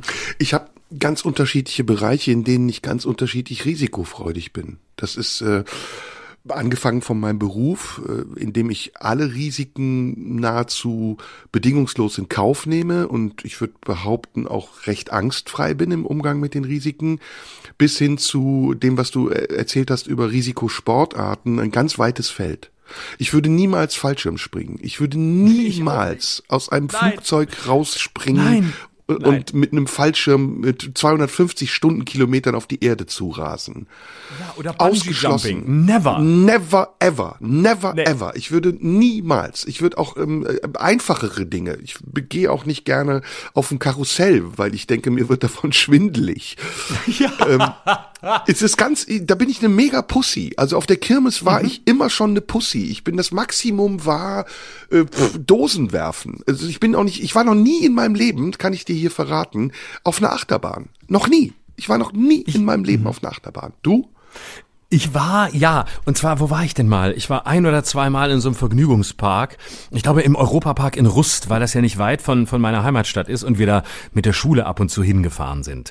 Und ich glaube, da war ich ein, zweimal ähm, ich glaube, das war nur dort. Und da war ich auch mal in einer Achterbahn. Aber auch in einer, die, die für, für, für Achterbahn-Freaks echt lame war. Aber das hat mir so gereicht. Ich hatte wirklich Ängste ohne Ende. Ja. Ich saß in dieser Achterbahn und dieses rauf und runter und dann fährst, fährst du durch so einen Tunnel durch und ich bin ja nun körperlich sehr groß und ich hatte andauernd Angst, dass mir der Kopf jetzt abgerissen wird vom nächsten Tunnel und ich habe mich nur noch so über dieses nach vorne gebeugt aus Angst. Oh Gott, ich habe wirklich, es war für mich ganz, ganz entsetzlich. Ich möchte es auch nie mehr mehr wiederholen. Ja, ja, also das zum Beispiel, da haben wir was gemeinsam, ist für mich auch Albtraum. Ähm, in anderen Dingen wie zum Beispiel Finanzen bin ich gemischt. Also da bin ich mhm. zum Teil, je nach Situation, mhm. sehr risikounfreudig und wenn ich überhaupt äh, Geld ausgebe, achte ich dann wirklich auch auf jeden Cent. Aber manchmal bin ich auch total großzügig und achte auf gar nichts mehr und ähm, denke, ja, mache ich jetzt einfach mal. Oder wenn es um Investitionen geht oder um, um Aktien oder so, das ist für mich ein ganz, also damit kenne ich mich gar nicht aus. Ne? Und da gibt's ja. ja auch verschiedene Risikogruppen. Es gibt Leute, die spekulieren und kaufen irgendeine Einzelaktie und, und ähm, gewinnen damit viel Geld. Das ist mir alles ganz fremd. Also das ist für mhm. mich auch kein Reiz, wo ich denke so, ey, du investierst ein paar tausend Euro und am Ende wirst du Millionär. Nee, lieber arbeite ich und verdiene mein Geld so, wie es berechenbar ist und habe am Ende das übrig, was ich auch vorher erwartet habe, als mhm. dass ich irgendwas in Kauf nehme, Millionen oder Tausender Verluste mit der Perspektive, dass ich auch genauso viel verdienen könnte. Also da mhm. bin ich, da, das, da bin ich sehr gemischt und allerletztes mhm. Beispiel, ähm, wo ich total risikofreudig bin, das ist menschliche Beziehungen. Also ich bin selten schnell enttäuscht von Menschen. Ich gehe ganz lange Wege mit Menschen. Ich bin sehr treu. Also selbst, das ist vielleicht auch eine negative Eigenschaft, selbst wenn man sich mir gegenüber schlecht verhält, bin ich eher dazu bereit, dem anderen zu verzeihen, als zu schmollen oder zu sagen, ich breche jetzt den Kontakt ab. Ist etwas, was mich manchmal an mir auch ärgert aber ich weiß, dass es genauso wie das Beispiel mit dem Meer eine Sache ist, die ich spüren muss und bei der ich die Grenze erkennen muss. Und wenn die Grenze aber dann mal erkannt ist und sie ist überschritten worden, dann gibt's auch kein Zurück mehr. Also dann ist wirklich so, dann ist Sendeschluss. Ne? Mhm. Das ist wieder ein anderes Total. Beispiel. Total interessant. Also äh, Finanzen, Ökonomie. Ähm, wenn du sprichst, höre ich dich über mich sprechen. Ich habe auch gar keinen spekulativen Ehrgeiz. Ähm, ich habe überhaupt, äh, ich habe da auch Angst davor. Also ähm, im Sinn von, dass, dass mich, da, dass mich das überrollt und dass es eine Welle auslöst, die ich am Ende nicht kontrollieren kann. Und ähm, ich, ich bin da nicht so ich bin ja nicht so ein, äh, es gibt ja so die diese Schatzsucher, die sagen, ja, ich mache das aber auch, weil ich es verdient habe und ähm, die die dann äh, auch alles kennen, den DAX kontrollieren und gucken, wann ist was und wann kann ich, wann muss ich verkaufen, damit ich das Maximum raushole. Und jetzt ist gerade der Markt oder jener und da spekulieren und und und, und noch mehr. Und ich ich null, es es reizt mich überhaupt nicht. Und ich glaube, ich weiß auch warum. Erstens dein Motiv, ich bin dafür zu sehr darauf geeicht, das zu leisten, was ich leisten kann und damit mit dieser Leistung das Geld zu verdienen, was ich verdienen kann. Mhm. Und ähm, deswegen reizt mich auch nichts, es reizen mich auch keine Abkürzungen. Ne? Also ähm, äh, ja. was weiß ich, äh, so gibt's ja immer wieder, ja, komm, äh, geh, geh mal dahin, machst du mal irgendwie eine Home Story mit der bunten oder mit sonst wem und dann hast du so viele neue Follower oder was auch immer. Und äh, oder es fängt schon bei sozialen Netzwerken an, Follower kaufen und so ein Scheiß. Das habe ich nie gemacht. Leute, die mir folgen, die folgen mir und ich möchte das auch auch nicht. Ich möchte nicht mit etwas ähm, glänzen, was ich nicht erarbeitet und geleistet habe. Und ähm, da, bin, das, da bin ich überhaupt nicht äh, ansprechbar auf, auf dieser Frequenz. Ähm, Ähnliches gilt für, für Geld. Also richtig ähm, in die Spekulation gehen, kein Ehrgeiz, äh, weil ich auch Angst hätte, ich verstehe es nicht und ich, weil ich auch nicht in diese, in diese, in diesen Strudel geraten möchte. Und ich fürchte, dass das etwas sein könnte, was mich faszinieren könnte, wenn ich mich darauf einließe. Ich glaube es mhm, nicht, weil, mhm. weil ich dazu auch, ja. auch im, mhm in BWL zu schlecht war. Aber ich glaube, wenn man es wirklich überwindet und wenn man da richtig reingeht und dieses Geschäft wirklich betreibt, dann glaube ich, kann man da ganz schnell ähm, eine Sucht entwickeln. Und ich bin kein Suchtmensch, aber wenn man irgendwann, das ist wie, wie, im, wie im Casino sein. Casino reizt mich auch gar nicht. Ich habe mir das einmal in Baden-Baden, als ich da gearbeitet habe, angeguckt. Bin aber am Samstagabend hingegangen, habe aber auch nicht wirklich mitgespielt. Auch da habe ich noch nicht mal 100 Euro investiert aus Angst, dass ich es verliere. Aber dieses, ähm, ja, das, das ist eine, eine Form des Rauschs, äh, die das sicherlich haben kann, äh, der mir, den ich nicht erleben möchte und der mir auch nichts gibt, der mir gar nichts gibt. Und ähm, das ist äh, für mich, da bin ich auch sehr froh. Ähm, deswegen würde ich auch nie Risikoinvestments machen oder sowas oder mich irgendwie beraten lassen, schon weil ich gar nicht, weil ich auch solchen, solchen Beratern nicht vertrauen würde, weil ich denken würde, die denken nur an ja. sich, die denken gar nicht ja, an mich. Genau. Wie, wie wir welches Risiko streuen, das ist doch dir scheißegal. Du willst kein Risiko. Also tu nicht so, als läge dir daran, meines zu minimieren.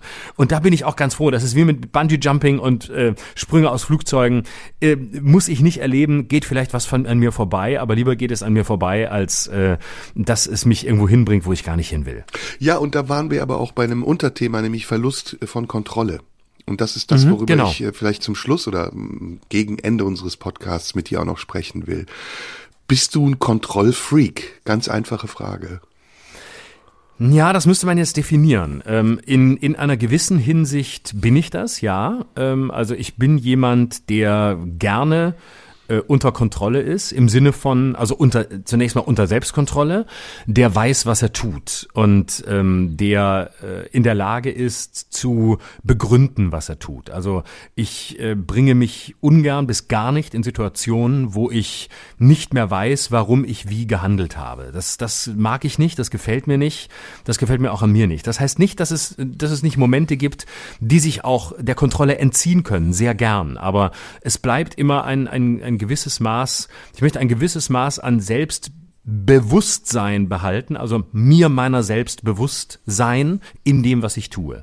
Ähm, andere kontrollieren sehr unterschiedlich. Also äh, in meiner Arbeit ähm, kontrolliere ich schon alles, was passiert, aber ich bin zum Beispiel kein manischer Kontrollfreak. Also ich sage jetzt mal ganz platte Beispiele. Es gibt in unserer Branche Leute, die kontrollieren zum Beispiel nach Gastspielen die Abrechnungen und rechnen äh, fanatisch nach, ob richtig abgerechnet wurde, ob sie verarscht wurden. Oder es gab Kollegen, ich nenne jetzt keine Namen, die haben äh, Mitarbeiter mitgebracht und haben äh, während des Soundchecks die, die Stühle, die Stühle zählen lassen, die da drin standen und haben sich den Vorverkauf zeigen lassen und anschließend bei der Abrechnung nachgeguckt, ob wirklich wirklich jeder Stuhl abgerechnet wurde oder nicht. Sowas mache ich überhaupt nicht. Also dafür habe ich auch Leute, die das machen und auch die sind darin nicht manisch, sondern ähm, gucken, dass es alles stimmt und äh, ab einem gewissen Moment ist es auch einfach Vertrauen. Also da bin ich zum Beispiel kein Kontrollfreak.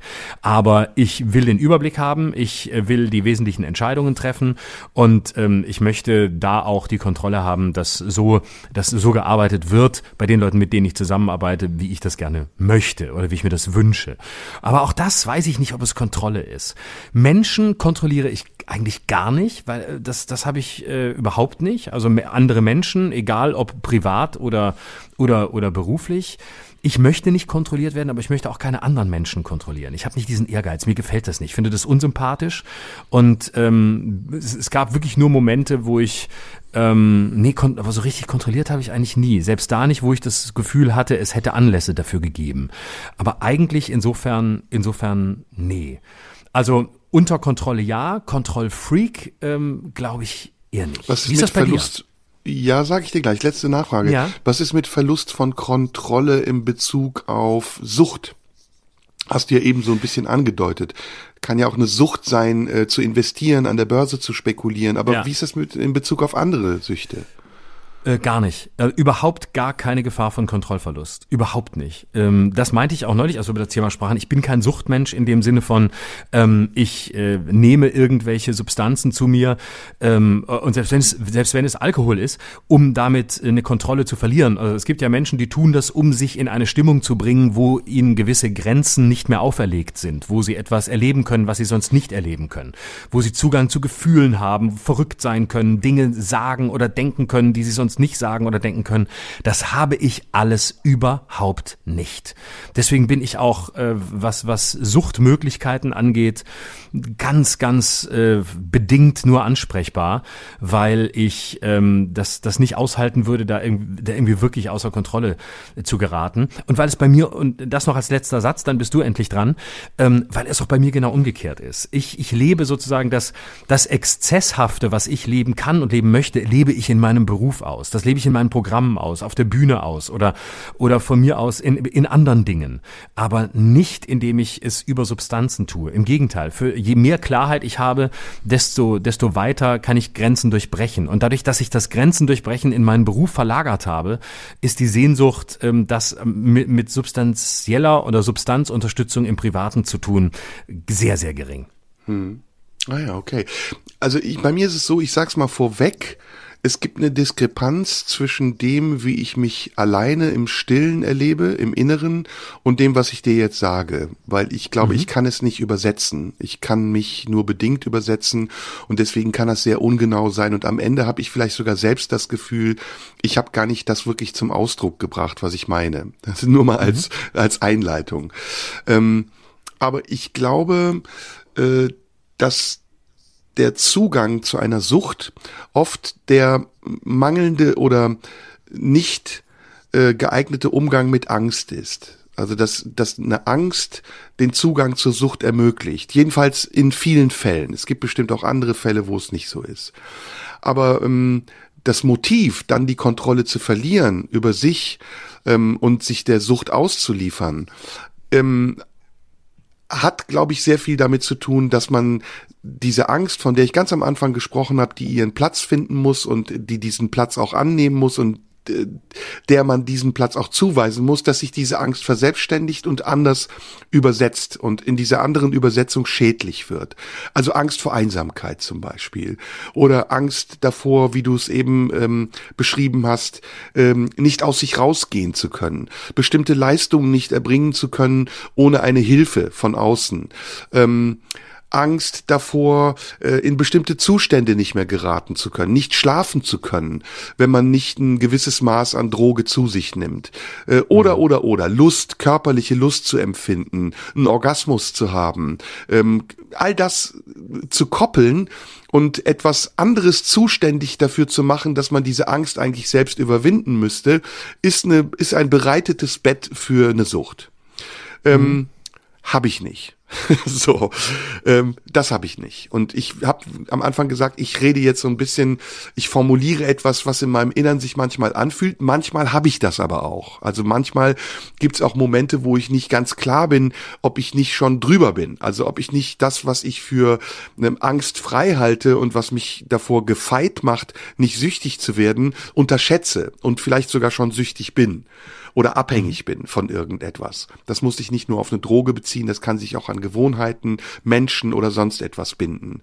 Mm, das andere, ich bin schon mehr Kontrollfreak, was äh, die Dinge angeht, die du eben von Künstlern beschrieben hast, die die Stühle zählen lassen, weil mhm. ich da auch ein gebranntes Kind bin. Denn ich weiß, mhm. dass wir mittlerweile, das ist kein Geheimnis, ähm, Geld umsetzen, manchmal auch viel Geld umsetzen und das Geld immer dazu führt, dass Menschen in irgendeiner Form auch neidisch drauf sind und versuchen, sich ihren mhm. Anteil davon abzuzapfen. Und ich habe oft die Erfahrung gemacht, dass dann äh, ganz wichtig ist, aufzupassen und sich das Geld nicht wegnehmen zu lassen für eine Leistung, die nicht erbracht wurde oder für Dinge, die Leute für selbstverständlich halten. Bestes Beispiel Agenturpauschalen. Mittlerweile gibt's Agenturen, die nehmen 25, 30, 35 Prozent Anteil von dem, was der Künstler erwirtschaftet. Und da bin ich sehr genau. Wenn ich das Gefühl habe, dass die Leistung, die die Agentur erbringt, das Geld nicht wert ist, dann erbringe ich entweder diese Leistung selbst oder verhandle mit der Agentur darum, weniger Geld zu bekommen. Und dann kann die Agentur das entscheiden, ob ich ihr das wert bin oder nicht. Und das gibt's auch in ganz vielen anderen Fällen. Veranstalter, die plötzlich sagen, ja, wir machen nur noch 50 zu 50 Regelungen, wo ich dann sage, mhm. ey, wofür verlangst du 50 Prozent des Eintritts, den du eigentlich nur über meinen Namen und mein Renommee erwirtschaftest? Ich möchte entweder mehr haben oder du musst mich in irgendeiner Form anders ausbezahlen. Da bin ich dann schon genau. Und ich finde es auch ehrlich gesagt unlauter, dass viele Künstler das mit sich machen lassen. Und das ist jetzt kein Vorwurf Vorwurf an dich und damit auch bestimmte Praktiken sich einbürgern, die den Künstlern schaden, weil eben viele Künstler vieles für viele wenig tun und, und ein Engagement annehmen für 300 Euro, scheißegal, Hauptsache ich habe das Geld, aber damit auch den Marktwert dieser Arbeit verfälschen und verwässern. Und da bin ich sehr, mhm. sehr genau. Obwohl ich nicht sagen würde, dass ich Kontrollfreak bin, ich würde eher sagen, ich bin mir da meines Wertes bewusst. So würde okay. ich es nennen. Da ne? bin ich, wenn ich da kurz einhaken darf, da, da bin ich völlig bei dir. Das ist bei mir genauso. Also da, okay. da achten Leute, die, die diese Arbeit machen, die diese Verträge machen, Management und Co. achten genau darauf, dass das äh, in einem angemessenen Verhältnis steht und ähm, dass, äh, dass die Deals stimmen, dass die Eintrittspreise stimmen. Und ähm, da war ich nie, das habe ich nie gemacht. Ich, also ja. vielleicht außer am Anfang irgendwo hinzufahren, nur um, nur um da zu sein. Aber am Anfang macht man es natürlich auch und da ist es auch okay. Weil ja. da möchte man auftreten und da macht man auch eine Mixture mit, wo es kaum Geld gibt. Ist, ist auch legitim, muss man auch unterscheiden, aber ähm, da bin ich genau wie du, ja. Ja, ja, ja. Da, da, da gibt es ein konkretes Beispiel sogar, das war der Quatsch Comedy Club damals. Das war mir irgendwann zu blöd. Also ich habe da gespielt für 100 oder 150 Euro in einem schäbigen Hotel übernachtet und habe gesehen, abends ist der Laden rammelvoll da sitzen 400 Leute, die 35 Euro Eintritt zahlen, mich gefragt, wohin geht die Kohle? Und als mir klar war, mhm. ein Großteil der Kohle geht in die Tasche der Leute, die dich dort engagieren, aber nicht fair genug sind sie, ein faires Geld zu zahlen, angemessenes Geld zu zahlen, habe ich gesagt, okay, dann verweigere ja. ich meine Leistung und spiele woanders. Freie ja. Entscheidung, solange das transparent ähm, kommuniziert wird, auch kein Fehler des Veranstalters, sondern ein Fehler der Künstler, die sich darauf einlassen. Ne, das ist das Problem. Ja, genau. Letztes Beispiel Beziehungen. Äh, ich bin mhm. überhaupt kein Kontrollfreak. Freak in Beziehung. Gar nicht. Ich bin auch kein Mensch, der großartig eifersüchtig ist. Aber es gibt bestimmte Trigger, die bei mir etwas auslösen. Also wenn ich mhm. angelogen werde zum Beispiel, wir haben das ja neulich in unserer Folge über das Betrogenwerden besprochen, mhm. dann werde ich plötzlich sehr genau. Also dann mhm. achte ich plötzlich auch auf Dinge, äh, auf Zeichen, auf Aussagen, auf Dinge, die vielleicht nicht passieren. Auch da kein Kontroll Kontrollfreak, aber ein anderes Level an Aufmerksamkeit. Das, mhm. das ist in Beziehung. Ansonsten bin ich, glaube ich, gar nicht eifersüchtig. Also Menschen, die permanent kontrollieren, wo ihr Partner ist, die, die darauf achten, was er wann, wie, wo gesagt hat oder macht oder wen auch wie anguckt, das ist mir zuwider regelrecht. Also es ist mir nicht ja, nur ja, fremd, das ist mir zuwider, weil ich das ganz mir anmaßend auch. und unmenschlich finde. Das macht ja einfach nicht. und auch so ja und auch so klein, ne, so unglaublich klein. Ja. Und so ja, ähm, ja. und Verlustangst. Äh, und, Letztendlich nichts anderes als übersetzte Verlust, Verlustangst. Ja, ja, genau. Also ähm, ich, ich bin ja wirklich äh, so als letztes Wort dazu ein, ein gebranntes Kind, was Verlustangst angeht. Das ist ja tatsächlich auch ein großes Thema bei mir. Aber in dem Punkt ähm, habe ich das auch nie erlebt. Also ich habe das wirklich auch nur erlebt, wenn äh, in also also in, in Beziehungen, wenn andere Menschen sehr unklar waren oder wenn die ähm, wenn ich nicht wenn ich nicht wusste, woran ich bin äh, oder so, dann dann gab es das schon. Und ich wenn ich gemerkt habe, ähm, ich ich mir mir fehlt eine eine gewisse mir fehlt eine gewisse Klarheit ähm, und ich in meinen Gedanken äh, so in Welten kam, in denen ich nicht sein wollte, also dem anderen Dinge zugetraut habe, von denen ich nicht wusste, ob er sie tut oder nicht tut oder ob ich Unrecht tue, ähm, dann gab es schon Momente, wo ich dann einfach gemerkt habe, dass ich mir gewisse Sicherheiten versucht habe zu suchen, aber ähm, jetzt auch nie in dem Punkt, dass ich irgendwie kontrollieren wurde oder oder angefangen hätte, ähm, die von dir eben zitierten Sätze zu sagen. So tief bin ich, glaube ich, noch nie gefallen. Nee. Und äh, das das finde ich auch, äh, das das finde ich auch ganz schlimm. Da, da, da kann ich auch meinem Gefühl zu sehr vertrauen. Ja, ja. Mensch, ey, was für ein Ritt. Ähm, ich glaube, wir sind aber durch, ne? Ja, absolut. Schön, mal wieder eine quasi quasi monothematische Sendung. Aber super dieses Thema. quasi lasse ich mir durchgehen. Ja, Schön. das kannst du auch behalten. Du, wir machen Schluss und wir sprechen uns nächste Woche wieder. Wir telefonieren genau. aber vorher nochmal, weil wir verabreden wir. wollen, wann wir uns treffen. Ja. Und, und wieder mal eine, die, die Show nachholen, die wir ähm, in genau. meinem Studio bei mir mal wieder im, im Prenzlauer Berg machen wollen. Und ich bitte unsere Zuhörer um Verzeihung, falls das jetzt zu persönlich war und wir nicht auf die Dinge eingegangen sind, die euch vielleicht interessieren. Aber ihr könnt uns ja schreiben und das nächste Mal geloben wir Besserung, richtig? Genau. Bis dahin. Bis Schöne dahin. Woche. Ja, tschüss. Das war Schröder und Sumunju. Der Radio 1 Podcast. Nachschub gibt's in einer Woche.